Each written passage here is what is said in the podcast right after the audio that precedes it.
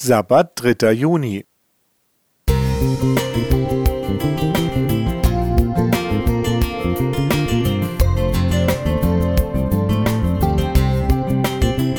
Ein kleiner Lichtblick für den Tag.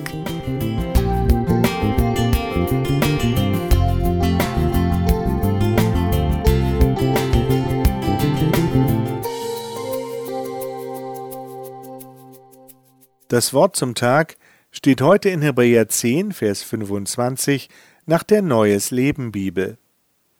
Und lasst uns unsere Zusammenkünfte nicht versäumen, wie einige es tun, sondern ermutigt und ermahnt einander, besonders jetzt, da der Tag seiner Wiederkehr näher rückt.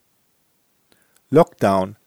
Dank der modernen Medien hatten wir ja, und dafür bin ich dankbar, die Möglichkeit, verschiedenste Angebote unserer Kirche auch online zu konsumieren. Und so saß ich vor dem TV und verfolgte gespannt die Predigten in einem Livestream. Schon komfortabel, keine Aufgaben in der Gemeinde, keine Reibungspunkte mit geistlichen Querdenkern, kein Beziehungsstress. Sogar die lästige Gabensammlung bleibt mir erspart, alles entspannt, da könnte man sich schon die Frage stellen, wozu brauche ich als Christ überhaupt eine Gemeinde? Kann ich meinen Glauben nicht auch alleine leben?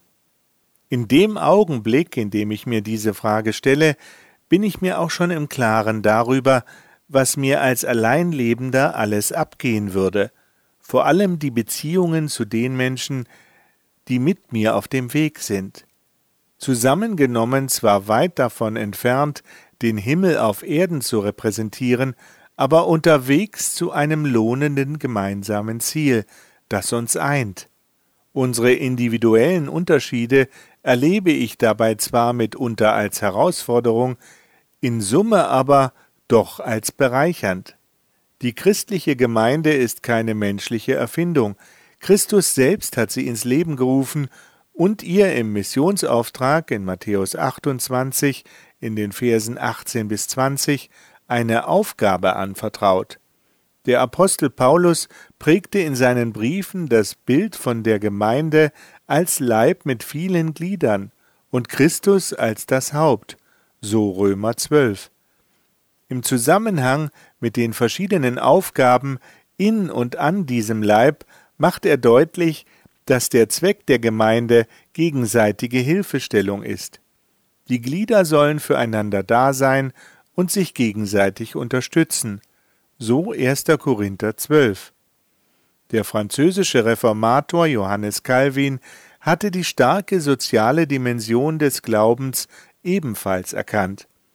Er verstand die Gemeinde als einen Ort, an dem man den Glauben von den anderen Gläubigen lernen kann, Menschen mit ihren Fehlern und Defiziten, aber dem erklärten Ziel, Jesus durch ihr Leben zu verherrlichen. Von so einer Gemeinde möchte ich profitieren und an so einer Gemeinde möchte ich bauen, vor Ort und in persona, so gut und so lange ich kann. Gerhard Gregori,